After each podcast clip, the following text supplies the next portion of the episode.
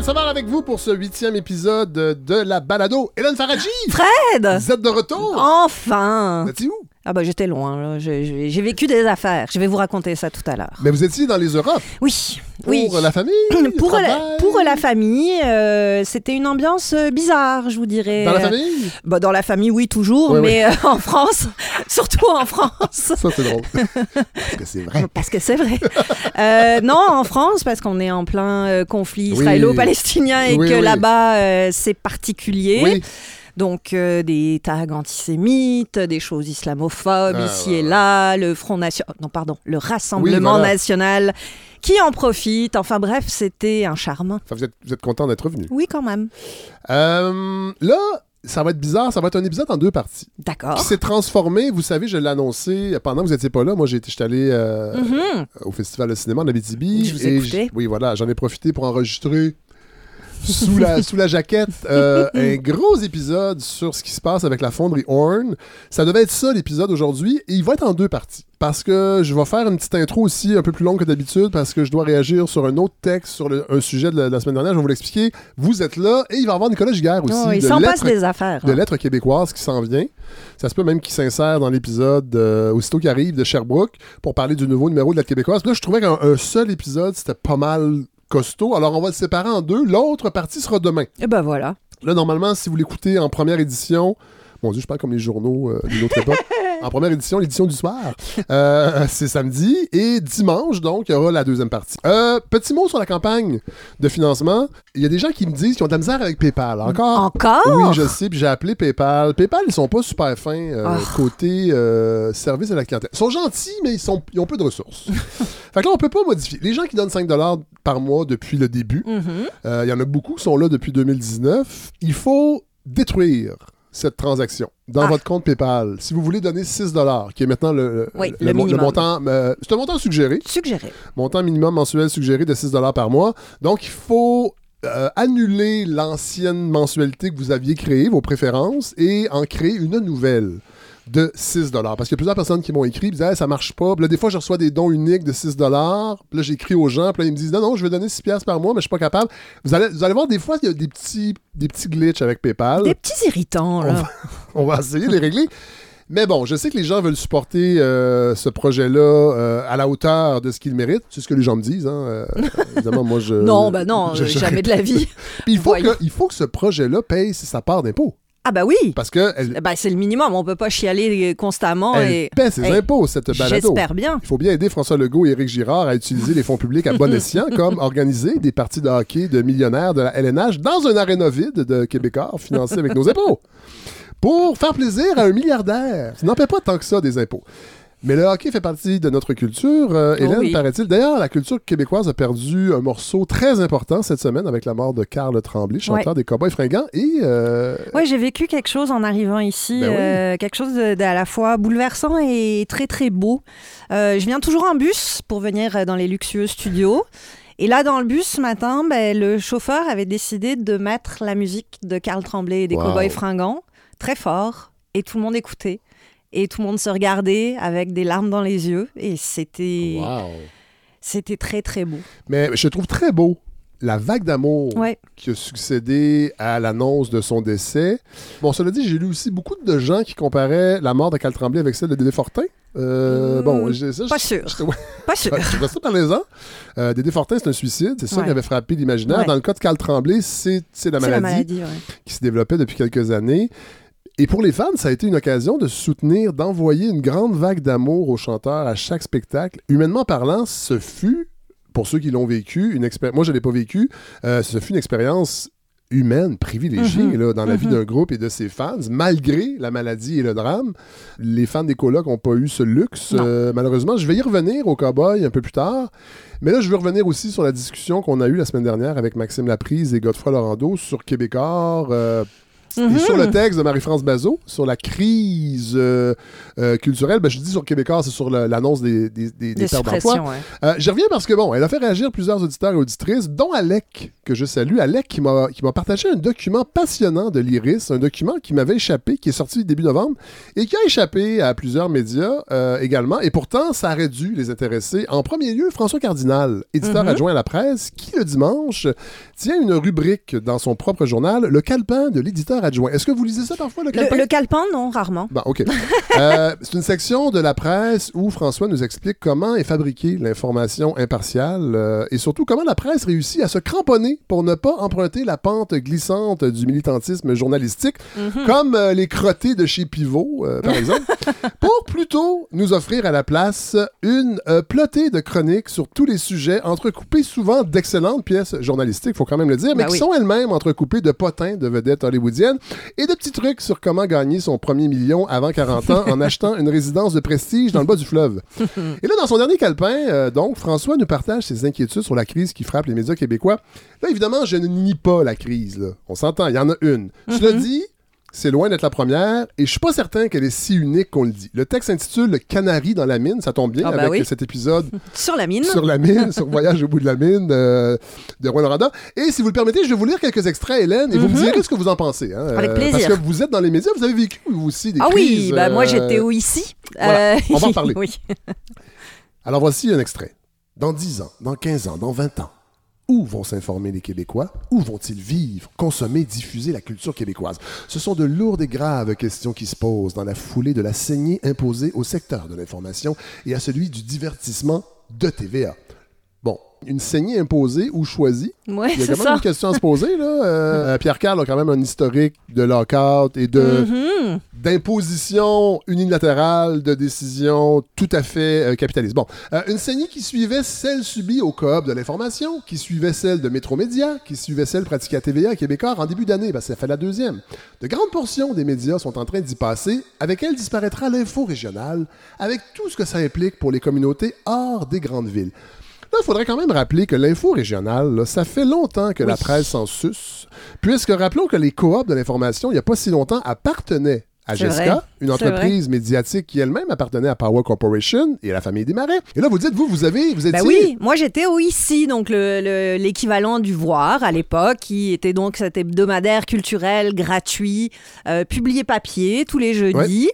Et euh, la dernière année de ma présence là-bas, on a été racheté par Québécois. Ah ouais. Euh, J'aimerais quand même préciser que nous n'avions pas de site web à l'époque. Donc Non, c'est ça. ça n'avait aucun rapport Avec l'économie numérique. avec l'économie. Mais alors, zéro. Ouais. Parce que je sais que plusieurs ont comparé ça à la disparition du voir, qui Oui. n'avait pas réussi sa transition numérique. Ouais. Nous, on était même avant ça. Ouais, hein, donc, c'était même pas dans les, euh, dans les cartes. Et euh, je me souviens très bien que je me suis fait mettre dehors de façon assez cavalière par quelqu'un qui débarquait de chez Québécois Ah ouais. parce que j'avais donné plus d'espace dans la section cinéma à un documentaire sur un tribunal pour les femmes euh, en- quelque part en Afrique, un pays africain, je ne me rappelle plus duquel. Ouais. Donc j'avais donné un texte plus long à écrire à un des pigistes sur ce film-là qui me semblait essentiel qu'à Ice Age 3. Ah! Et donc ça avait été ma... Qui, qui ma- est un bon film, qui est quand un même. très bon film, c'est vrai. Donc ça avait été ma très grande faute. Ah, ouais. Et là, j'ai compris que la direction culturelle qu'on voulait faire prendre à cet hebdomadaire, C'était fi- C'était fini, c'était fini. Ça ouais. a duré peut-être encore 8-9 mois après ça. Mais ça me fait quand même un peu rire quand on dit que. euh, la, disons, les, les- les- les- la crise chez Québécois Ouais. en ce moment, c'est un coup dans la culture québécoise. Ça fait longtemps que Québécois ne défend pas la culture. Il y a des cas- gens qui vont dire, non, bon, euh, bon, la création d'éléphants, entre autres. oui, euh, oui, bien sûr, des, des actions ponctuelles qui, de Oui. temps en temps, viennent rappeler qu'il y a quand même une mission euh, culturelle qui va avec tout cet argent-là. Mais de façon générale, dans la gestion quotidienne au jour le jour, ouais, c'est pas la culture québécoise qu'on a défendue, ou même la culture, disons, digne d'intérêt Ouais, citoyen ouais. qu'on a défendue au sein de Québécois depuis longtemps. hein. Je- Non, le ici, c'était, je sais pas, de 2003, quelque chose comme ça. Donc, euh, on parle d'il y a 20 ans. Et Ouais. c'était déjà ces enjeux-là. Tu sais, rappelons aussi que juste avant d'annoncer qu'il mettait la clé dans la porte, le propriétaire de Métro-Média, Mhm. Andrew Muley, s'était versé un généreux dividende de 2,7 millions. Mhm. Juste avant. Ça, ça Mhm. fait quelques, quelques mois. Là. Et ça, c'est- les GAFAM étaient là, là. Oui. Donc, il en rentrait de l'argent quand même. Oh oui. François, donc, François Cardinal, poursuit son carnet en citant le collègue Mathieu Bellil, également chroniqueur à la presse, et son essai L'Empire invisible. Peu de personnes prennent encore la mesure de la révolution qui s'accomplit, d'une vitesse et d'une ampleur inouïe, que les victimes qu'elle fait sont silencieuses, que souvent les victimes peinent à reconnaître ce qui les opprime, pour la bonne raison que l'ennemi est désormais sans visage. Bon, tout ceci n'est pas faux, évidemment, mais je crois que la crise actuelle se déploie sur un temps plus long Mm. en fait, que l'affirmait Mathieu à l'époque dans son essai, c'est une crise qui, qui croit à la vitesse du monde capitaliste, peut-être beaucoup plus qu'à la vitesse du monde numérique. Euh, euh, une crise qui prend ses origines dans les années 90, avec la consolidation des grands groupes médias. Ça, c'est pas moi qui le dis, c'est plusieurs, Mhm, euh, entre, mhm. autres autres Nadia Serrocco, sur, Ah oui, son, oui. sur son blog, qu'on entend souvent dans les médias, Ouais. qui rappelle que ça fait longtemps, là, la, la- la crise, le germe de cette crise-là euh, existe dans les années 90, la grande consolidation. Donc, euh, oui, ici, mais partons en, en- en Occident, en fait. oui, mais moi j'ai l'impression qu'on a voulu traiter les médias depuis les années 90 comme un objet quelconque appartenant à, au grand commerce international, alors que c'est impossible, c'est comme la culture, et donc là on voit Ouais. les conséquences de ça. Et cette grande consolidation-là des années 90, c'était pendant aussi un contexte de récession économique, comme aujourd'hui. Ouais. Fait que, tu sais, on le sait maintenant d'où vient l'oppresseur, je pense. Bon, savoir qu'on se fait entuber par un milliardaire de la Silicon Valley ou par un milliardaire de la rue Frontenac, on se fait quand même entuber, même si le tube est local. Autre extrait du calepin de François. Or, c'est justement parce qu'on savait qu'on avait une lutte à mener à une autre époque qu'on a su collectivement bâtir un start système québécois. Une industrie du showbiz, une grappe de production florissante, un écosystème médiatique riche, diversifié pour une petite population comme la nôtre. Là, je pense qu'on peut en parler du star system Ouais. québécois qui a peut-être été longtemps un rempart contre le rouleau compresseur américain, mais qui est devenu avec les années une chasse gardée d'une clique médiatique complaisante qui jouit de ses privilèges sans trop jamais se poser de questions. Même Moi-même, qui ne consomme aucune série sur Netflix, moi je suis pas un client des, Ouais, des ouais. séries. Je fréquente pas les blockbusters américains ni les derniers singles de Dua Lipa. Je l'avoue, j'ai délaissé depuis plusieurs années des grands pans de cette industrie culturelle québécoise, lassé de voir les 8 ou même 10 vedettes se partager toute l'attention médiatique et nous offrir sur tous les canaux possibles tous les pans de leur vie, tous les pans, allant même jusqu'à nous imposer maintenant leur propre progéniture, comme si leur Ah. présence médiatique Mais de qui vous relevait- parlez, Frédéric? relevait du droit divin. Sans diversité, on ne parle pas d'écosystème, on parle de monoculture. Ouais. Que ce soit pour la courge, Véro.tv ou l'information. Et je sais que François partage les mêmes inquiétudes que moi. Ce n'est pas pour rien que la presse multiplie les espaces de dialogue depuis quelque temps. Euh, et je suis certain que de voir les mêmes journalistes chroniquer dans un journal, être à la radio tous les jours, et même le vendredi soir à la télé, ça doit l'agacer aussi, François.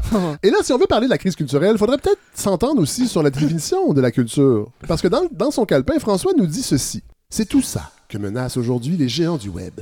Pas juste les journaux et les téléjournaux, c'est Julie Schneider, Martin Matt qui risquent d'y passer. Pas juste Sophie Thibault et Mario Dumont. Voilà une étrange conception de la culture québécoise. Un porte-parole blasé d'une chaîne d'épicerie qu'il ne fréquente pas et une femme qui a bâti sa carrière sur un insatiable besoin d'attention, devenant une productrice de variété, mêlant avec panache, kitsch, malaise et autopromotion. Et bien honnêtement, si les GAFAM nous privent des analyses politiques de Mario Dumont, je crois qu'on en sortira tous collectivement grandis. Autre extrait. Il faudra qu'on s'y mette collectivement pour accoucher de projets, de lois, d'aides publiques à la hauteur de l'enjeu. Il faudra des remises en question, des transformations, des nouveaux modèles d'affaires ancrés dans ce, dans ce que nous sommes, dans le but de continuer à l'être. Et là, ici, je suis vraiment d'accord avec, avec François Cardinal. Bon. Euh, Enfin, enfin. non, c'est vrai qu'il va falloir s'y mettre collectivement. Il va, il va en, fa- en- en falloir des remises en question. Une chose qui n'est pas très fréquente dans les médias. Euh, on a souvent le réflexe de demander de l'aide gouvernementale avant de se regarder le nombril. S'il y a bien un monde qui reçoit sa très grande part de fonds publics, c'est bien le monde médiatique. Euh, il va peut-être falloir se demander si on a besoin collectivement de toutes ces chaînes télé qui diffusent un fast-food télévisuel québécois, peut-être, mais fast-food quand même. À partir de combien d'émissions de rénovation animées par des semi-vedettes a-t-on besoin pour estimer que notre culture est en pleine crise du logement? Et quand je vois une énième rediffusion de Lancer Compte, maintenant sur une chaîne publique comme RTV, c'est pas Mhm. des blagues, Non, c'est vrai. euh, je pense qu'on est peut-être arrivé au bout de RTV. Euh, avant d'être une crise culturelle, nous vivons surtout une crise capitaliste. Et là, c'est là qu'intervient Alec, l'auditeur dont je vous parlais au début, qui m'a fait parvenir ce document de l'IRIS. Le document s'appelle L'évitement fiscal depuis le Luxembourg, la filière canadienne. Oh. Ça, c'est sorti le 2 novembre. C'est un document très, très, très costaud. Je vais pas vous le résumer ici, mais en gros, on apprend que le Luxembourg a subi des pressions politiques en Europe pour augmenter augmenter sa transparence. Alors, depuis 2016, on a accès au, euh, à certains documents comptables des entreprises établies au pays et l'IRIS Mhm. euh, en a fait la recension. Euh, le portrait consolidé des données comptables recueillies indique qu'en 2021, donc il a, n'y a pas deux- si longtemps. ça veut dire que c'est plus aujourd'hui quand même, ça fait deux ans, les actifs des multinationales canadiennes inscrites au Luxembourg s'élevaient à 137,5 milliards. Ben voyons donc. Juste au Luxembourg. Le Luxembourg, c'est la cinquième destination mais non. favorite des entreprises canadiennes. Puis après ça, ils viennent pleurer parce que la culture disparaît, mais c'est d'abord avec cet argent-là qu'on la financerait, Exactement. la culture. Exactement. Et là, les Oh entreprises là. médiatiques canadiennes et québécoises sont très présentes au Luxembourg. En 2019, Cogeco s'est versé des dividendes de 101 millions de ses filiales au Luxembourg. Power Corporation est là. Là, on sait, là, la presse et Ouais, Power ouais. Corporation, c'est plus, Non, sont plus ensemble. J'imagine qu'ils se parlent un petit peu, mais c'est- plus Power non. Corp. C'est une coop, on le sait. Euh, Québécois, 309 millions inscrits au Luxembourg en 2019. Puis ça, c'est juste, comme je vous dis, c'est juste le Luxembourg. Des paradis fiscaux, il y en a plein, dont le secret bancaire n'est pas levé. Fait qu'on ne sait pas. C'est ça. a ailleurs. Alors, tu sais, je veux bien que les médias traditionnels du Québec se plaignent de l'effet des GAFAM sur la culture d'ici, mais en même temps, si ces mêmes médias refusent de diffuser l'information sur les paradis fiscaux, parce que ce texte-là, Alec me disait qu'il y a seulement le devoir qui en a parlé. tu sais, je me dis que sacrifier 547 emplois sur l'hôtel du profit, c'est pas une crise culturelle, c'est un luxe bourgeois. Là, ici, c'est une petite tentative de faire un jeu de mots sur le Luxembourg. J'ai compris. Parce que ce système économique qui nuit aux médias et la culture québécoise, c'est un système économique qui est chèrement défendu par ces mêmes médias qui refusent d'envisager qu'un autre monde économique est possible. Et là, on est dans une semaine où Catherine Dorion Oui. a fait la ronde des médias pour nous rappeler que Québec solidaire, c'est un parti dysfonctionnel. Donc, la gauche, dans le fond, Que la gauche va pas bien. non exactement, plus. il n'ira jamais bien. Mm, probablement. Ces médias ont serré la main du diable, ils mangent à la même table que lui dans un restaurant chic du Luxembourg, et c'est nous qui payons collectivement la note. Il faudrait peut-être que François, le petit canari, sorte de la mine et contemple la montagne dans son ensemble pour se rendre compte que la mine d'or n'est pas en train de disparaître, elle est simplement cachée au Luxembourg.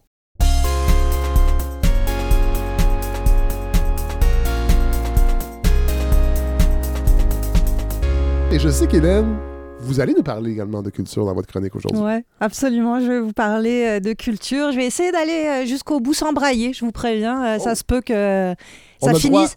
Ça, se peut. Ça se peut que ça finisse euh, tristement. Euh, D'abord, je suis vraiment contente d'être de retour. Hein, sincèrement.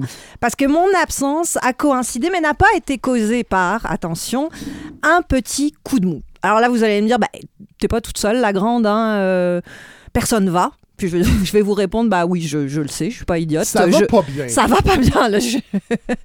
Toutes les conversations que j'entends euh, dans les ascenseurs. Ça commence, c'est tout le temps. Toi, ça va? Oh, Ouais. tout le monde. Ouais, tout. Hein, on, est, on en est tous là, mais je dois vous avouer que moi, ça a pris une forme particulière. Je pense que j'ai vécu une crise de foi culturelle. Oh là là. Et c'est pas votre première. non, c'est pas Ben- mal. Non, mais celle-là, elle est, euh, elle est costaude. Euh, et c'est assez déstabilisant parce que bah, la culture, moi, j'ai toujours placé toutes mes billes là-dedans. J'ai toujours cru au pouvoir fondateur de la culture. Je m'en suis toujours servi comme d'un outil pour comprendre le monde qui m'entoure. Mais les dernières semaines, ben, patatras. Patatras parce qu'avec tout ce qui se passe, j'en suis arrivée à me demander si c'était pas rendu futile de parler de culture. Ah ouais. Et ça rejoint tout ce que vous disiez Ouais. sur euh, TVA Québécois, parce que je me suis demandé aussi, est-ce que toutes les pleureuses devant les la, la disparition de la grande culture québécoise, elles se sont aussi demandé pourquoi il faudrait la sauver, cette culture québécoise? À quoi elle sert au juste? question. Hein, parce que si on y réfléchit, il y a quand même de sérieuses questions à se poser. Donc, point de départ, oui, je trouvais étrange de venir vous jaser d'un film, d'un livre, d'un phénomène culturel quelconque, alors qu'au même moment, les ravages en Ukraine continuent. Ils s'installent à Gaza ou au Soudan, sans C'est parler vrai des... qu'on parle plus de l'Ukraine. Hein? Bah non. Mais avec- je comprends aussi. Oui, alors il y a d'ailleurs une grande théorie qui, euh, qui en ce moment circule, euh, qui voudrait que Poutine soit assez content de toutes ces, Ah ouais. de tout ce qui se passe au Moyen-Orient, parce que évidemment, ça détourne l'attention. Euh, Alors de là à dire qu'il l'a organisé, c'est franchir un pas qu'on On- franchira pas. On n'est pas des complotistes ici. Non. Ce qui se passe à Gaza, ce qui se passe au Soudan, plus les atrocités antisémites et islamophobes partout Oui. sur la planète. En temps de guerre, au moment où les bombes tom- tombent, au moment où les enfants meurent, la culture a l'air un petit peu moins utile. Et ça, c'est parce que la culture, devant la furie du monde, ben, elle intervient a posteriori. Ouais. Elle intervient après coup pour essayer d'apposer un sens, n'importe lequel, sur la dévastation. Primo Levi, évidemment, écrit si c'est un homme après les camps de concentration. La culture, elle ne peut pas saisir le moment au moment où il a lieu, surtout si ce dernier est tragique. Elle a besoin d'un temps de recul, de dépôt. En fait, c'est intéressant, Hélène, parce que en fait, je pense même que la culture peut faire aussi des fois des choses avant. Oui. C'est-à-dire pressentir. Elle peut les pressentir. mais, mais dans le moment présent, Elle peut pas. ouais. Elle, elle peut pas. Et nous aussi, on a besoin de ce temps de dépôt, de Ouais, ouais. recul, c'est sûr. Et les dernières semaines, alors qu'on attendait devant nos écrans de voir si oui ou non Israël allait amorcer son offensive terrestre, on était comme des junkies devant un écran en attente de leur dose de gore. Ben, la culture, elle montrait ses limites, elle montrait cette incapacité justement à s'adapter à l'immédiateté ou au moins à la vitesse du monde. Et là, vous allez me dire, oui, mais vous parlez des œuvres d'art, là, vous parlez pas de la culture. La culture, c'est plus vaste Ouais, que ouais. ça. hein. Elle, elle peut quand même trouver son chemin jusqu'à nous en temps de crise. Ben, même là, j'en suis pas si sûre. Parce que la culture, au-delà de la production matérielle des œuvres, ben, c'est quoi? C'est tout ce qui forme le tissu qui nous tient ensemble. Je le dis assez rapidement, mais grosso modo, c'est ça. Et dans ce tout, ben, on trouve en premier lieu le langage, les mots. hein. Au-delà des images terribles qui nous venaient du Proche-Orient, c'est peut-être ça qui a provoqué ma crise de foi culturelle, parce que dès le premier jour, dès l'horrible attaque du Hamas, les mots sont devenus des sources de discorde. Ouais, ouais. Comme avec TV1, d'ailleurs. Est-ce que c'est une crise médiatico-culturelle ou c'est un problème de gestion? Bah, ouais. voilà. Euh, là, ceux qui disaient que le 7 octobre, c'était une attaque, s'opposaient à ceux qui la qualifiaient d'attentat. Et dans l'attaque subséquente d'Israël, ça a continué. Si on disait le mot représailles, on légitimait une Ouais, soif de vengeance qui n'a rien de proportionné. Et en disant le mot escalade, on annihilait le droit à la résistance d'une population qui, depuis des dizaines d'années, Oui. se fait harceler. Et ça a continué jusqu'à la semaine passée, où dans la rue, alors que je me promenais tranquillement, il m'arrive beaucoup de choses euh, ces Ah temps-ci, oui. Oh. mais je profite de la balade pour, ben oui. pour les expulser. Donc la semaine passée, dans la rue, je me promenais tranquillement, j'essayais de faire fitter des ronds avec des carrés. En gros, je me demandais, mais quand le monde s'entre-déchire, à quoi ça sert de regarder la petite vie 20 ans après pour nous rabibocher? Est-ce que ça Je se dirais que peut? quand le monde va bien, on peut se demander aussi à quoi ça sert d'écouter la petite vivette après. Donc dans la rue, une toute jeune fille qui sortait d'une école secondaire s'est plantée devant moi pour me demander un peu agressivement Madame, vous, vous êtes pour la Palestine ou pour Israël Bon, je suis pas complètement idiote, j'ai senti qu'il y avait un piège Ah ouais. et j'ai fui. Je me suis sauvée en disant Moi, je suis pour personne. Mais la jeune fille, elle, elle voulait une réponse. Elle voulait que je lui dise noir et blanc ce qu'il en était, pour ou contre. C'était pas un vox pop de Guy Dantel. C'était pas un voc- Ok. oh, non, c'était une jeune fille voilée. Ah, ok. Fait que Oh! C'était vraiment pas. Détail important. Ben, euh, oui et non. Non, non, mais- Oui et non. Elle aurait pu ne pas l'être et Par, par- avoir. par le- rapport au vox pop. C'est ça, par rapport au Vox Pop de Guy Nantel. Bon. Donc, elle voulait une réponse. Elle voulait savoir pour ou contre. Et je voyais bien que le langage, comme élément premier d'une culture en santé partagée, ben, il faisait défaut. Parce qu'un conflit comme l'israélo-palestinien, on voudrait que ce soit noir et blanc, on voudrait pouvoir dire voilà les méchants, voilà les gentils. On voudrait que le langage nous serve pour réduire l'horreur à quelque chose qui ressemblerait au plus petit dénominateur commun, mais c'est pas possible. Les mots ne suffisent pas ou plus à dire la complexité. Le langage ne peut que simplifier à outrance une situation qui ne peut pas s'arraisonner en quelques mots. D'où cette crise de foi, parce que si le langage, qui reste cet élément fondamental de la culture qu'on partage, au-delà des œuvres culturelles, ne peut plus nous aider, bah à quoi sert la culture? Je vous la fais courte, mais la question qui m'obsède en ce moment, c'est celle-ci. Si on considère que la culture, c'est ce qui nous lie, à quoi est-ce qu'elle peut servir quand ce nous n'existe pas ou à peine? Ah ouais. Et là, nouveau vertige, parce que c'est l'œuf ou la poule. hein. Est-ce que c'est la culture qui sert à nous lier les uns aux autres ou c'est parce qu'on est liés les uns aux autres que la culture émerge? Ça, je, sais, je le sais pas. Je sais pas, je vous répondrai à ça une prochaine fois, probablement. Ouais. C'est un autre dilemme. Mais j'ai quand même réussi à faire émerger quelque chose. C'est que dans cette réflexion qui m'habite depuis plusieurs semaines maintenant, à quoi sert la culture, il y a plusieurs trucs qui me sont revenus en tête. D'abord, vous vous rappelez de cette déclaration de Xavier Dolan au début de l'été Ah oui. je vous ramène il y a longtemps, mais il annonçait sa retraite de la réalisation avec cette phrase. L'art ne sert à rien et se consacrer au cinéma est une perte de temps. Je préfère regarder le monde brûler, retiré dans ma maison d'architecte. Ce que fait aussi Denis Arcand d'ailleurs, Oui. hein. mais lui il jette des tomates en plus Oui. au monde qui brûle. Des tomates en feu. Des tomates en sur feu. le monde qui brûle. Alors, la deuxième partie de cette phrase est évidemment odieuse. hein. Ouais. Regardez le monde brûler dans sa maison d'architecte. Mais la, la, pff, la pre- non, je j'en reviens pas que quelqu'un ait dit ça, en tout cas.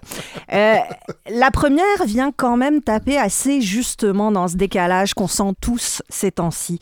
À quoi ça sert de me taper une énième série sur Netflix pendant que les champs brûlent? que les champs brûlent. J'attends que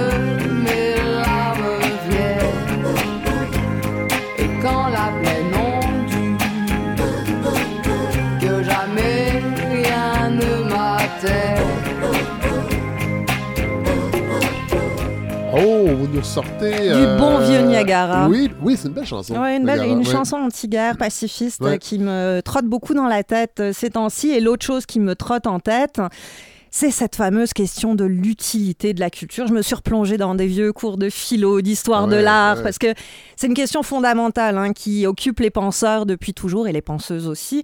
À quoi ça sert? Alors, euh, première chose, c'est qu'il faut comprendre que quand on parle d'art, on n'évoque pas le mot utilité comme d'habitude. L'art, la culture, ça échappe à la logique marchande capitaliste. Les œuvres culturelles, non. Euh, les- elles servent à quelque chose, à faire vendre des billets, euh, des livres, des tickets, à faire rouler une économie. Mais la culture, en général, elle ne peut avoir d'utilité que symbolique. En fait, elle a peut-être plus des fonctions que des utilités. Ces fonctions, elles sont de plusieurs ordres. La première, c'est celle de divertir. C'est une fonction euh, assez présente euh, au cours de l'histoire de l'art. En particulier, on la sent quand le monde va un peu à volo. La grande crise économique de 29, c'est la cause première de l'émergence de la comédie musicale au ouais, cinéma. ouais. Hein, les studios de l'époque se disaient bah, les gens sautent par les fenêtres parce qu'ils n'ont plus d'argent. On va leur faire un Ouais, spectacle ouais. pour qu'ils pensent à autre chose pendant une heure et demie. Bon. Euh, c'est évidemment, ça marche encore. Il y a aussi la fonction qu'on va dire euh, réflexive. C'est la, la culture nous aide à réfléchir le monde. Elle organise la rencontre entre la vision du monde d'un créateur, d'une créatrice et la nôtre, celle Oui. de spectateur. Puis ça, je vous l'ai dit, ça intervient après coup. Donc c'est- il y a un petit décalage. Bon. Euh, le plus souvent, cette rencontre, en plus, entre deux points de vue, celui de la créatrice, du créateur et de la personne qui regarde, ben, elle va dans le sens d'un réconfort, assez souvent. Ouais. hein. On, on aimerait que ce soit davantage révolutionnaire, que ça nous oblige à repenser les lignes de, no- nos valeurs, de notre morale. En général, c'est pas le cas. Euh, et c'est pour ça que je prends une minute pour vous parler de Killers of the Flower Moon de. Martin Scorsese.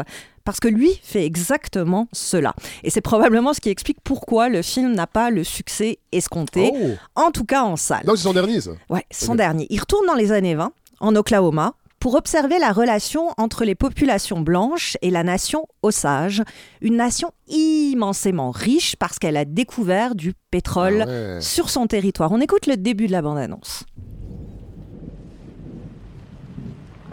You know, you got you got nice color skin. What color would you say that is? My color. The Osage. They have the worst land possible. But they outsmarted everybody.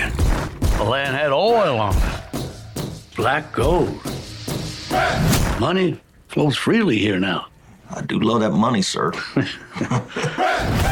Ouais, très très fort ce film, mais surtout, Et j'ai vu le. Je l'ai vu, la bande-annonce, pour Ouais. évidemment extraire le, le son.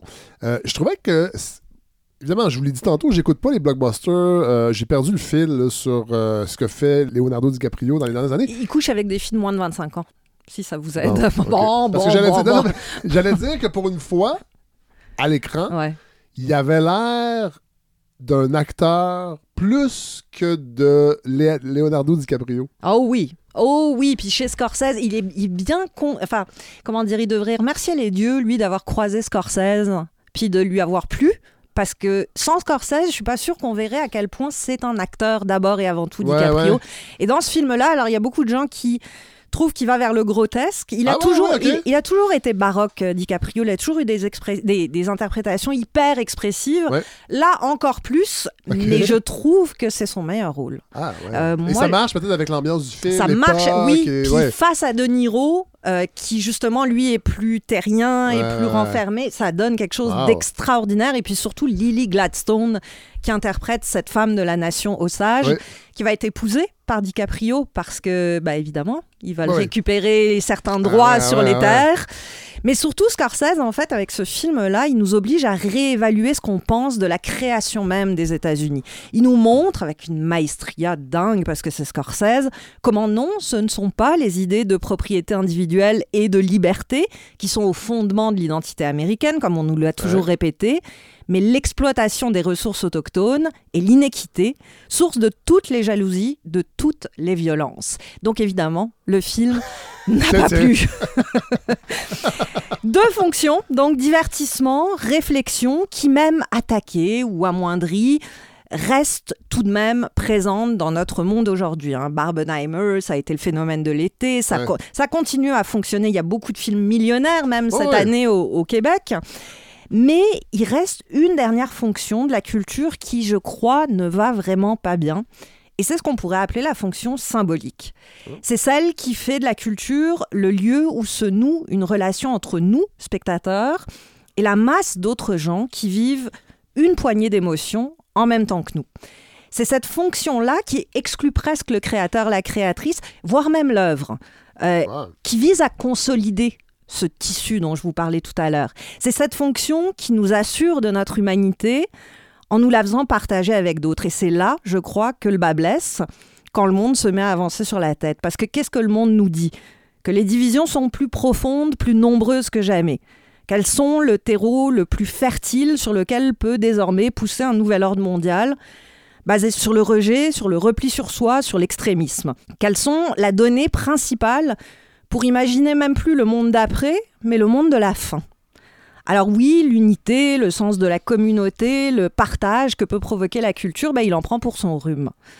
Et pire même, je me demande si ça ne nous fait pas voir plus que jamais que la culture, ça entretient une illusion. Une des phrases majeures de la théorie du cinéma, c'est André Bazin qui l'a écrite, grand critique, grand professeur, penseur. Et dans Qu'est-ce que le cinéma, qui est un ouvrage de référence pour quiconque aime le cinéma, il écrit Le cinéma substitue à nos regards un monde qui s'accorde à nos désirs. Et la question que je veux poser en toute humilité, c'est quand nos désirs ne s'accordent plus justement, quand ils ne peuvent plus résister, quand le monde leur renvoie en pleine face leur côté illusoire, ben, qu'est-ce que peut la culture? Ça nous divertit, ça nous fait réfléchir, c'est déjà pas mal. Mais si on perd l'idée qu'elle peut nous rassembler profondément, comme ça semble être le cas, alors que le reste du monde, lui, a déjà abdiqué, mais qu'est-ce qui va nous rester, Fred? Il va nous rester quelque chose comme des étoiles filantes, comme un monde qui partout tient avec de la broche, et même plus de Carl Tremblay pour poser nos têtes sur son épaule. Merci, Hélène. Ben- J'avais arrêté l'enregistrement, je vous sentais émotive. Oui, je l'étais Moi un aussi, d'ailleurs. Oui, C'est oui. fou parce que, Mais euh, faut dire, les gens le savent, là, mais on, se parle jeudi matin. oui, Tout ça est arrivé hier soir. Oui. L'émotion est encore très vive, Ouais. très grande. Et quand j'ai écrit cette chronique, c'était pas encore le cas. Et j'ai réécrit la fin ce matin ah ouais. parce que, parce que je trouvais que ça, c'était plus parlant que jamais. Ah ouais. Ce qui est fou aussi, parce qu'on on se prend un café quand vous arrivez, Mhm. c'est qu'on s'est avoué ne pas être des fans Non, des c'est- cowboys fringants. Mais c'est ça qui est extraordinaire. enfin, extraordinaire. Oui, oui, mais ça Qui- montre, ça montre la, la- la place Ouais. que ce groupe-là, parce que moi, je reconnais le talent. Évidemment, je les ai fréquentés aussi dans le temps des apartistes, dans des spectacles bénéfices. Bon, mais tu sais, musicalement, c'est jamais quelque chose qui est venu me chercher. Moi non je plus. reconnais le talent. je- C'est pas la C'est question. pas la question. Mais c'est c'est ça qui est fort aussi dans l'annonce de cette disparition, c'est on sait tous, même si on n'aime pas la musique, même Ouais. si on n'a jamais assisté à un concert ou écouté un disque, c'est qu'on sait que c'est notre culture. Ouais, ouais, ouais. Et on vient de perdre un... un- on peut le dire, je pense, un monument de notre culture. En tout cas, une, une pierre d'assise. Quelque chose qui nous rassemble. Quelque chose qui fait que ce tissu social dont je parlais, il existe. On sait tous que les cow-boys fringants, c'est la culture québécoise. Il y a Ouais. plein d'autres choses qui Ah la oui, oui, oui, constituent. mais, mais ça, mais ça en fait partie. Et le, le symbole de le perdre au moment où j'écrivais cette chronique, Ouais, je ouais. trouvais ça euh, ouais, assez bouleversant. C'est fou parce que moi, quand j'ai su son décès, bon, j'ai le petit Miville à la maison, je me suis dit, ah, moi, j'en ai pas écouté beaucoup des Mhm. cowboys. J'ai entendu la radio, mais je vais peut-être faire en, sorte écouter. que lui en entende, Mais même oui. si c'est pas un groupe que je fréquente. Alors, c'est Ouais. ça la culture. Ouais, puis je pense que c'était ce concert incroyable Oui, sur les oui, plaines oui, d'Abraham oui. cet été. Ouais, Euh. Ça a été un, un- un moment de culture québécoise rare. Ouais, Et on aimerait tant qu'il y en ait beaucoup plus. Et il n'y en a pas tant que ça. tout à fait. Et Tout à donc, fait. Et ça- malheureusement, c'est dans la mort. c'est ça. Qu'on s'en rend compte, qu'on. Je euh, ferai pas de conclusion, là. On va laisser. Euh, on, va, on, on- on va mijoter tout ça. Merci, Hélène. Merci.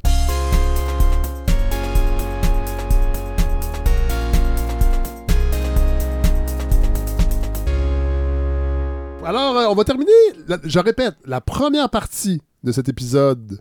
Voyage au bout de la mine, appelons-le comme ça. Mhm. Parce que là, après ça, vous allez aller prendre un café, vous allez euh, f- fermer votre, euh, votre application Balado et vous allez la réouvrir et il y aura la deuxième partie qui sera seulement avec ce que j'ai enregistré à Rouen-Noranda, au pied de la fonderie Horn avec un masque. et on va parler de littérature. On, va, on accueille Nicolas Giguère. Bonjour. Bonjour Fred. On vous, euh, on vous réentend à la balado pour venir nous présenter le nouveau numéro de Lettres québécoises. Vous auriez dû venir avant, mais on n'a pas réussi à trouver le bon moment. Voilà, on a tous été très occupés. Oui. On l'a été aussi de notre côté à l'aide québécoise avec euh, le numéro de décembre. C'est toujours un peu un feu roulant, là, Oui. quatre numéros par année. Mais euh, je suis là, ça me fait très plaisir de venir parler de ce numéro de septembre. Oui, c'est ça. Donc, il est sorti, qui est déjà disponible. Et là, les gens ont passé devant dans leur librairie indépendante, puis ils se sont sûrement dit Mais qu'est-ce que c'est? Mais qu'est-ce que c'est? Je vais attendre qu'ils en parlent à la balado. Ben oui, ben oui. Alors, euh, c'est un numéro consacré à Virginia PC-Mapeo Bordello. Qui est une autrice et artiste Oui. aussi, donc en art visuel autochtone, connue, qui a quand même beaucoup de bagages Oui. également. En fait, c'est un numéro aussi qu'on voulait faire depuis longtemps, donc sur la question autochtone, sur Oui. les auteurs-autrices autochtones, même au moment où euh, Annabelle Moreau était rédactrice Oui. en chef. Elle a approché Virginia Pessemapeo Bordelot, parce qu'en fait, comment faire un numéro, disons, sur les littératures, les questions autochtones, c'est avec justement donc les Oui. personnes Mhm. autochtones en Oui. question. Elle a approché Virginia et Virginia lui a dit Ben, avec plaisir, vraiment, j'ai grande envie de le faire, mais à condition que ça porte sur les femmes autochtones Voilà. disparues. Donc, Voilà. c'est tout ce qui traverse ce dossier. Ouais. Mm. Qu'est-ce qu'on peut en dire de ce dossier? Virginia, c'est elle qui a dirigé cette section-là, qui, a- qui qui lancé des invitations? En fait, c'est vraiment elle autour de son réseau, donc approcher des auteurs, des autrices comme Laure Morali, Oui. François Lévesque, des gens qu'elle connaît, des gens euh, finalement pour qui elle a beaucoup d'estime. Il y a des gens aussi que Melika connaissait aussi, qui font partie des Premières Nations, par exemple Daryl McLeod, qui a vraiment un excellent texte aussi dans ce dossier, avec les photos de Pierre Seeger. Oui, ça, il faut en parler parce que c'est des compositions. Je les ai Virginie- devant moi, là, sont ici, là, ça frappe, là. Vraiment, c'est magnifique. Absolument. Donc, Virginia Pessemapeo est originaire d'Abitibi, Oui. Témiscamingue, et Alexandre Vanasse, qui est directeur artistique de la revue, avec Pierre Seeger, photographe, se sont dit, ben, allons en Abitibi. Il venait d'y avoir les feux, hein, donc ils Oui. ont fait le shooting en juin. Oui. Hein, on était vraiment, là, ça venait de se produire, et ça se marie, on ne peut plus bien, avec justement cette préoccupation sociale et politique qui est euh, les femmes autochtones disparues. Donc là, il y a des éléments aussi, par exemple, euh, un soulier rouge, une Oui. robe rouge, une poupée, donc qu'on retrouve aussi. Donc c'est sans que ce soit trop stagé, si vous me permettez Non, non, non, l'expression. Non, non, non, sans- non, non. Mais ça reste que. Un sentiment de dévastation. on dirait. Oui, Euh, c'est Oui. vraiment. Donc, la dévastation environnementale se conjugue à celle, finalement, au sein, euh, finalement, de la communauté des femmes autochtones. Oui. Mm. Il y a un texte, entre autres, de Suzy Basile et Audrey Rousseau sur les femmes disparues, bien sûr, et sur ce refus de procéder à des fouilles dans un dépotoir de Prairie Green, euh, au Manitoba, où il y a trois femmes. Les corps de trois femmes sont dans ce dépotoir et on, les autorités refusent mhm, pour des raisons de coût. Et le texte s'appelle Et si elles étaient blanches Parce que c'est toujours ça la question. Ça se passerait pas comme ça si elles Ah. étaient blanches. Absolument. Euh, c'est sûrement un de nos dossiers les plus politisés, Ouais. les Ouais, plus c'est ça que j'allais politiques. dire, oui. Absolument, avec des auteurs, des autrices aussi qu'on voit moins. Il y a des universitaires, il y a des gens aussi qui se prononcent, euh, des textes aussi qui sont en même temps, oui, politique, mais à la fois politique et littéraire. Oui. Ils sont très travaillés. Ce sont vraiment des contributions majeures, mais qui se penchent toutes donc, sur cette question euh, des femmes autochtones disparues. Il y a des tabous, hein, justement. Donc, le refus, par exemple, de procéder à des fouilles. Tout fait. Et la littérature nous permet de l'aborder, des fois d'une façon oblique, des fois frontale, des fois oblique, mais qui permet d'élargir aussi le champ de réflexion. Et il y a encore la section euh, création Ben, comme toujours, on retrouve un texte poétique. de Marjolaine Beauchamp. De Marjolaine Beauchamp, donc le guide Michelin des urgences. C'est vraiment, c'est un texte Ouais. touchant. Donc le Ouais. titre, oui, fait peut-être sourire, mais quand on le lit, donc il y a question entre autres de santé mentale, Ouais. avec une photo aussi, donc une très très belle photo de Marjolaine Beauchamp qui a été captée par Alain Lefort. hein. c'est Ouais. notre collaborateur de longue date. Du côté de la lecture illustrée aussi, on accueille donc Catherine Gauthier qui nous illustre des extraits des Fous de bassin d'Anne Ben c'est ce qu'on appelle dans le milieu un bon flash. Pour vrai, c'est magnifique. Oui. En noir et blanc, c'est très détaillé. Oui. Puis en fait, déjà, le texte de départ est magnifique en soi. Ben oui. Un classique, les fous de bassin d'Anne Hébert. On est, on est forcé de- d'y repenser d'une autre façon Mm. grâce aux illustrations. Donc, le croisement de deux médiums, c'est-à-dire le roman Mhm. et le, le- le- le dessin. Je trouve ça intéressant ouais. parce que ça réinsuffle quelque chose qui nous échappait peut-être d'un texte qu'on connaît, mais là, il est illustré en plus. Alors, je, je trouve ça intéressant, comme euh, d'où l'idée du beau flash. Voilà. Et il y a la section critique, j'en parle à chaque fois. Il n'y a point de littérature sans critique. C'est écrit. Absolument. Dans lettres il- Il n'y a québécoises. point d'art sans critique. Non, euh, voilà. Voilà. Et pas de culture. Et pas de culture, il n'y a rien sans critique. Euh, évidemment, on va pas dénombrer tout ce qui est abordé parce qu'il y en a beaucoup et ça foisonne. Des fois, on sait plus quoi lire. C'est vrai. Non, mais la curation en Mhm. culture, c'est important. Oui, Puis oui. c'est drôle, Hélène, on parlait au début de la, de la crise culturelle, puis du texte de François euh, Cardinal. Tu sais, la presse, à une certaine époque, avait des contenus nichés en culture de curation. Le blog d'Alain Brunet, Oui, c'était très vrai. niché. En littérature, en cinéma, Aussi, ouais. ça, ça a tout parti. C'était tout parti, Ouais, ça. ouais, ça, ça nous manque. Et là, on a une revue comme Lettre québécoise qui nous permet d'avoir des gens, qui, des critiques qui parlent d'œuvres. Et sortir aussi de la tyrannie de l'actualité. C'est-à-dire qu'aujourd'hui, la critique ne semble déterminée que par ce qui sort en librairie, ce qui Ouais. sort en salle, ce qui est Voilà. montré au théâtre au moment immédiat, alors que ça permet pas nécessairement de faire ce travail de curation. Voilà. Euh, là, le, le- le- le temps permet aussi Oui. d'avoir une, une approche de la littérature, de fait. la culture qui est beaucoup plus éditoriale, Oui. dans le fond, que cette, cru- cette critique du, du- au Du, quotidien. du moment là. présent de la Ouais, nouveauté. Alors que ouais. justement, Nicolas Giguère, qu'est-ce qu'on peut en dire de cette section touffue? On parle d'une vingtaine? Oui, Trentaine ça, même d'œuvres? oui, ça avoisine la trentaine de Ouais. titres. C'est vraiment ce qu'on veut. Donc, c'est ni plus ni moins l'épine dorsale aussi Oui. de l'aide québécoise. C'est vraiment ce qui a fait aussi sa réputation Oui. depuis 1976. Moi, depuis que je suis au cahier critique, donc depuis 2019, Ça, c'est votre bébé, si peut C'est- la section que- Votre dada, c'est votre dada. c'est la section que je dirige, oui, vraiment du côté critique. Disons, au début, en effet, j'avais peut-être aussi le réflexe de dire on va rester près de l'actualité, mais là, Ouais. je me suis dit, de toute façon, nous, on arrive en librairie, c'est déjà un peu décalé, Ben oui. Ben on ne oui. suit pas nécessairement, disons, les moments très, très forts. Puis on, en est- parle ici déjà décalé de l'apparition en septembre, et les gens vont écouter l'épisode décalé. Non, parce qu'un livre, disons, euh, c'est on évalue la durée de l'office, en fait, la durée en librairie première qui est à peu près de, de, 3 à 6 mois. Ouais, ouais. C'est 6 mois, c'est peut-être même... ah, Quand ça va bien. C'est c'est Quand pour ça les, va les bien.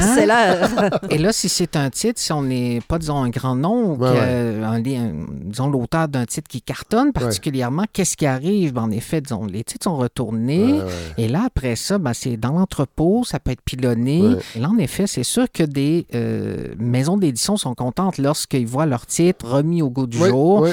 Des, Oui. des titres un peu qu'on peut sur- qu'on qu'on va, on va retrouver en achetant euh, la revue? Par exemple, euh, Marie-Michel Giguère, ici, donc, euh, critiquait Green Bay au passé simple Oui. d'Akim Gagnon. C'est un livre qui a C'est son quand même... deuxième. C'est son deuxième, oui, Oui. à la mèche, donc un livre quand même qui a connu aussi un beau succès. Puis Oui. Hakim Gagnon qui continue euh, sur sa belle lancée. Autoportrait d'une autre, d'Élise Turcotte, donc une autrice Oui. Mhm. qu'on connaît bien. Euh, Faque de Patrice Desbiens, Oui. son dernier livre, de son dernier recueil euh, chez Main Libre, qui a connu un beau succès. Caroline Dorion qui portait. Un t-shirt. ouais, ben oui. Et là, qui maintenant a un t-shirt marqué FAC. Ben, On poursuit. Et, euh, mais aussi, on a, par exemple, des titres, euh, disons, peut-être de, maisons d'édition qu'on connaît moins. Ouais, Euh, ouais. exemple, euh, disons, Annie et Tom du lundi au vendredi, qui est une pièce d'Amber O'Reilly publiée aux éditions du Blé, Ouais. donc, Ah. donc dans les prairies. Théorie féministe voyageuse de Mara Montanaro. Donc, ça a été critiqué par Linda Dion. C'est publié aux éditions de la rue d'Orion, hein, qui Ah, publie des essais. Donc, du théâtre aussi, des beaux livres. Hein, Et là, vous aviez, si ma mémoire est bonne, Nicolas Giguère, Ouais. euh, vous étiez, je pense, le numéro avec Jean-Paul Daou. Oui, Vous étiez venu nous parler de, pas un, co- un concours, mais avec les- les- le prix des collégiens. oui, absolument. Oui, Et là, ouais. on a Les textes, oui. les c'est textes. C'est intéressant, ça.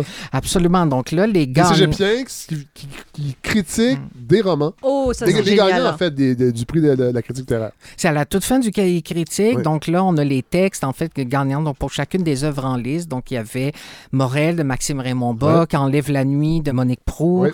euh, Le, Le fil du vivant d'Elsa Pépin. Pépin. Des étudiants cégep de l'Outaouais, cégep de Saint-Jérôme, Sorel. Tracy, cégep de Saint-Hyacinthe. Ah, ça, c'est ça, très c'est, cool. euh, C'est la relève. Ah, ça, Ah oui, j'adore. absolument. De la critique. J'adore. Parce que si je peux me permettre une petite parenthèse, c'est un des gros enjeux de la critique aujourd'hui aussi. C'est Oui. que les gens qui font de la critique, c'est des quarantenaires, cinquantenaires et plus. Ouais. Sauf que le regard de la jeunesse, Oui. ben, il est perdu. Ouais. Et en plus, on se permet de dire. Ben, si la culture québécoise va mal, c'est de la faute des jeunes, Les jeunes parce qu'il la s'intéressent- délaisse. Ben oui. mais, personne fait tant la main vers cette jeunesse-là en disant ben, vous aussi, vous avez le droit de critiquer nos œuvres, vous avez le droit Oui. à votre place et à votre voix dans le système médiatique, euh, politique, Ouais. même québécois. Je trouve ça important qu'il y ait des, euh, Ouais. des initiatives comme celle-là. Tout à fait. Ouais. Euh, autre section que j'aime bien, euh, la section vie littéraire. Oui, absolument. Il y a un texte de L'échappée du temps de Jean-François Nadeau. Oui, oui. Sur le reportage, sur l'histoire du reportage à travers, en fait c'est un livre, Charlotte Biron, euh, d'Arthur Bu à Gabriel Roy, une histoire littéraire du reportage au Québec. Sinon il y a un texte de Catherine Voyer-Léger. Aussi, donc, elle, elle nous est arrivée, en fait, avec une nouvelle chronique. Donc, prendre la poussière, elle nous parle de livres, en fait, qui chez elle prennent la poussière, c'est-à-dire qu'elle accumule, qu'on on en a tous. Oui. Moi, mon Dieu, j'ai ben oh oui. oui, qu'on en a. J'ai des piles et des boîtes, des bibliothèques Ouais, de ouais. livres non lus. Ouais. Là, on en parle donc euh, du point de vue, bien sûr, critique, mais Ouais. aussi des circonstances qui font que- qu'elle le lit. Euh, on a, par exemple, La vie dans les ruines, la chronique aussi Ouais. insolente, euh, Oui. plus insolente que jamais. Oui. Euh, donc, cette fois-ci, donc, qui euh, compare, en fait, le pilonnage des livres à l'épilation. Ah, ouais. Vous lirez. Je vous laisse. Je vous laisse. Il y en a un qui fait plus mal que l'autre. Je ne dis pas lequel. Euh, Alexis Martin également, donc avec ses propos d'un dégrimé. En fait, Alexis Martin, ni plus ni moins, se met en scène dans ses textes, déambule dans les rues de Montréal, euh, centre-ville, dans différents quartiers, là, note ses impressions, ses souvenirs, ce que certains des quartiers lui rappellent. Ouais. C'est vraiment des textes magnifiquement écrits. Dernier mot, Écoutez, achetez-le. Absolument, abonnez-vous! Ah oui, c'est abonnez-vous! ça. Non, parce que moi, je mieux. non, mais attendez, je dis toujours aller l'acheter dans une librairie indépendante, ce qui est bien. Absolument. Mais vous, vous aimez les abonnements. C'est certain, oui, qu'on Ça aime. permet de prévoir. C'est comme la balado quand Ouais, je dis aux gens, ça. c'est le fun des dons mensuels, l'engagement des dons mensuels parce qu'on on- on prévoit, on voit venir. C'est ça, ça assure aussi une pérennité. Voilà. Et les abonnements, pour nous, c'est de l'argent, en fait, qu'on peut investir, par exemple, euh, avoir des nouveaux chroniqueurs, Oui. chroniqueuses, euh, des nouveaux textes, investir aussi peut-être même dans la maquette, Oui. euh, la matérialité. Une Oui. revue, il faut que ça évolue, Oui. que ça se transforme. Cet argent-là des Et abonnements puis, nous je permet. connais pas vos tarifs, mais en général, les abonnements aux revues québécoises ne sont pas très chers. euh, Les abonnements. Là, ici, je regarde le code barre pour ce numéro, c'est 15 pièces. Absolument. Et même, j'ai presque envie de profiter de l'occasion. je suis désolé, mais en fait, C'est un bien- partenariat, hein? C'est pour vous, ce, ce moment-là. Profitez-en. c'est que très bientôt, en fait, on va avoir vraiment une grande promotion, donc qui va être lancée en même temps que le Salon du Livre de Montréal, Ah, oui. en même temps aussi que notre nouveau site Internet. Oh! On va- là. Oh là là! Nouveau visuel et ça, euh, croyez-moi, ça va faire du bien. Donc, euh, une grande promotion pour tout le monde, vraiment. Donc, euh, on en a fait jusqu'à maintenant des fois Fait pour les C'est collégiens. quoi, c'est quoi la promo? Là, mais là, Euh, il faut On peut pas le dire? Mais non. Ouais, c'est surprise. Puis là, on attend pour le nouveau site. ok. Là, vous venez de dire que ça va faire du bien, donc ça vaut pas la peine d'aller sur le site présentement. euh, Allez-y. Non, mais allez-y pour allez savoir ouais, comment ça. ça. va s'améliorer. Voilà. Je, Ben oui. je termine avec une petite question, puis vous me direz si c'est euh, si c'est impromptu ou non. Le salon, on va vous parler du Salon du Livre. Est-ce que c'est une fête encore pour vous ou il y a une ambiguïté par rapport au Salon du Livre? Ben, en fait, euh, disons, je vais parler pour l'aide québécois. Cette année, ça va être vraiment une fête parce que Ouais. Melika Abdelmoumen va être là durant tout le salon. Il va faire des interviews, des, Ouais. vraiment des interviews en profondeur avec des auteurs, autrices. J'ai peut-être pas la liste complète, mais là-dedans Stanley Péan, Ouais. euh, Michel Jean, euh, Linda Dion, si je me souviens bien. Donc, vraiment, puis elle a lu, grosso modo, toute l'œuvre Ah ouais. de ces auteurs-là. Wow. Donc, vraiment, c'est Toute des... l'œuvre, OK. Pour Nicolas Giguère, le lecteur, Oui. est-ce que le Salon du Livre, c'est une fête? Pour être honnête aussi, pour être déjà allé au Salon du Livre de Montréal, invité en tant qu'auteur, ouais, ouais. je vais être euh, très honnête, ce n'est peut-être pas mon salon préféré. Oh! Ah, vous êtes de ceux qui aiment les salons région, hein? Ouais. En effet, Moi, je les ai oui, en région aussi. Oui. À oui. Québec. Mm. Québec, pour moi, c'est une région. Oui, oui, oui. Euh, cette île, c'était très cool. Moi, je suis déjà allé à celui de la Côte-Nord, justement, à cette Ouais. île. J'ai adoré. Euh, mais j'avoue que Montréal et Québec, c'est quelque chose. Euh, déjà- allez-y, allez-y. Ben, oui, absolument. C'est sûr que je pense qu'en effet, il faut avoir très envie. Oui. L'année passée, j'étais allé, disons, euh, vraiment, j'étais plus euh, comme client, ouais, disons, comme ouais. visiteur. J'avais mis mon, euh, mon expérience. J'étais allé le vendredi soir. Il y avait moins de monde. Ah, je pense que ça. si on va là le samedi après-midi ou le dimanche Ouais. après-midi, Moi, bien le lundi là, matin. euh, Le lundi matin, qui est la dernière matinée. Je sais pas s'ils le font encore, mais il y avait la dernière matinée. Mais là, les, les écoles vont être en grève, fait qu'ils vont pouvoir, les parents vont pouvoir emmener Ben non, parce que non, Comment Hélène, non? les parents sont pris en otage. Ah pardon. à cause des j'avais mal. euh, oui, oui, bien sûr. C'est vrai, j'avais oublié. Alors voilà, on lit Lettres québécois. Hey, merci. ça m'a fait plaisir. Merci à vous.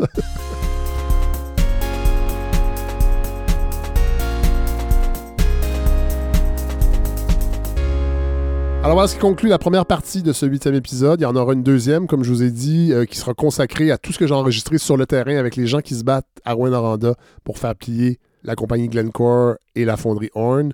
Euh, vous allez voir, moi en tout cas, ce sont des gens qui m'ont vraiment touché. Donc, ça va être tout à fait en continuité avec ce qu'on a entendu dans ce premier épisode avec Hélène et ce décès euh, du chanteur des Cowboys fringants, Carl Tremblay. Je ne mettrai pas de chanson des Cowboys. Je me sentirais un peu imposteur. Comme je l'ai dit avec Hélène, j'étais pas un fan de leur musique, mais je, les ai croisés souvent. Surtout à l'époque des apartistes, on était souvent sur les mêmes scènes pour euh, des spectacles bénéfices et j'ai toujours beaucoup, beaucoup respecté euh, et même admiré la trajectoire que ce groupe-là a maintenue selon leurs principes. La, la droiture, en fait, des Cowboys fringants. J'ai toujours eu beaucoup de respect pour, euh, pour, pour, pour ça. Et je veux, euh, je veux donc terminer en musique pour honorer la mémoire du chanteur décédé, Carl Tremblay. Puis c'est drôle parce que pendant que je terminais le montage de la première partie, j'ai reçu un courriel d'une recherchiste euh, du 98.5 qui voulait m'inviter pour une émission ce week-end. Je ne me rappelle plus de l'émission. euh, pour venir parler du parcours musical des Cowboys fringants. Évidemment, j'ai refusé parce que je me sens, je suis absolument pas compétent pour faire ça. Mais elle me rappelait, c'est pour ça aussi qu'il m'écrivait, que j'ai euh, j'ai j'ai déjà dit dans un livre sur les 30 ans de CISM, en fait, j'ai déjà raconté une anecdote parce que j'ai fait de la radio à CISM avec Christian Vanas, entre autres, euh, Daniel Malenfant, Patrice Desilets, Godefroy Laurando, que, je connaissais déjà, puis j'avais, je l'avais convaincu de venir essayer de faire la radio parce que j'étais sûr qu'il allait être très très bon. Et il est très bon, puisqu'on l'entend aujourd'hui à la balado. On avait une émission qui s'appelait Les Amants d'Esther, qui a été diffusée de 95 à 98. Ça a été mon université vraiment radiophonique. Euh, on n'a on n'a pas manqué une semaine en trois ans. On se relayait. Il y a d'autres gens qui sont venus se greffer, tout ça. Euh, on s'enregistrait à la fin, pendant les émissions à CISM. On en avait une cassette, puis là, on, enre- on s'enregistrait sur le lecteur, euh, sur l'enregistreuse, en fait, euh, cassette euh, du studio, qui était analogue. Évidemment, tout est analogue. Et il y a une semaine, on a oublié une cassette. Alors, on a pigé dans le rack à cassette de CISM, qui était le rack qui contenait tous les démos que les jeunes groupes envoyaient pour jouer à CISM en attendant d'enregistrer un album digne de ce nom. Alors, vous le devinez, il y a une semaine, on a simplement mis du ruban sur les deux encoches sur la cassette parce qu'on on enlevait ces, encoches-là pour protéger la cassette, pour pas qu'elle soit enregistrée, mais on pouvait mettre du ruban pour enregistrer par-dessus. Vous irez voir sur YouTube, les plus jeunes, les plus vieux comprennent ce que je veux dire, les plus jeunes, vous irez voir comment euh, réenregistrer sur une cassette 4 pistes. Et évidemment, le démo, c'était le démo des Cowboys fringants.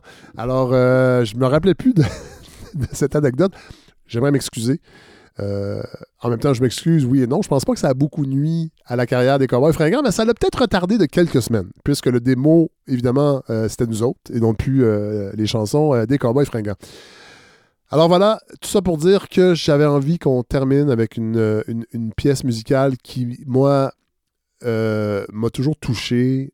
J'écoute pas j'écoute très peu de classiques, mais le Requiem de Mozart, c'est une œuvre qui m'accompagne depuis que je l'ai découverte au secondaire et j'avais envie qu'on s'offre euh, un extrait du Requiem pour nous aider à, ben, à honorer la mémoire de Karl Tremblay et à se remémorer sa présence, la carrière qu'il nous a offert, euh, et pour aussi souligner qu'il est parti beaucoup trop tôt, à l'âge de 47 ans.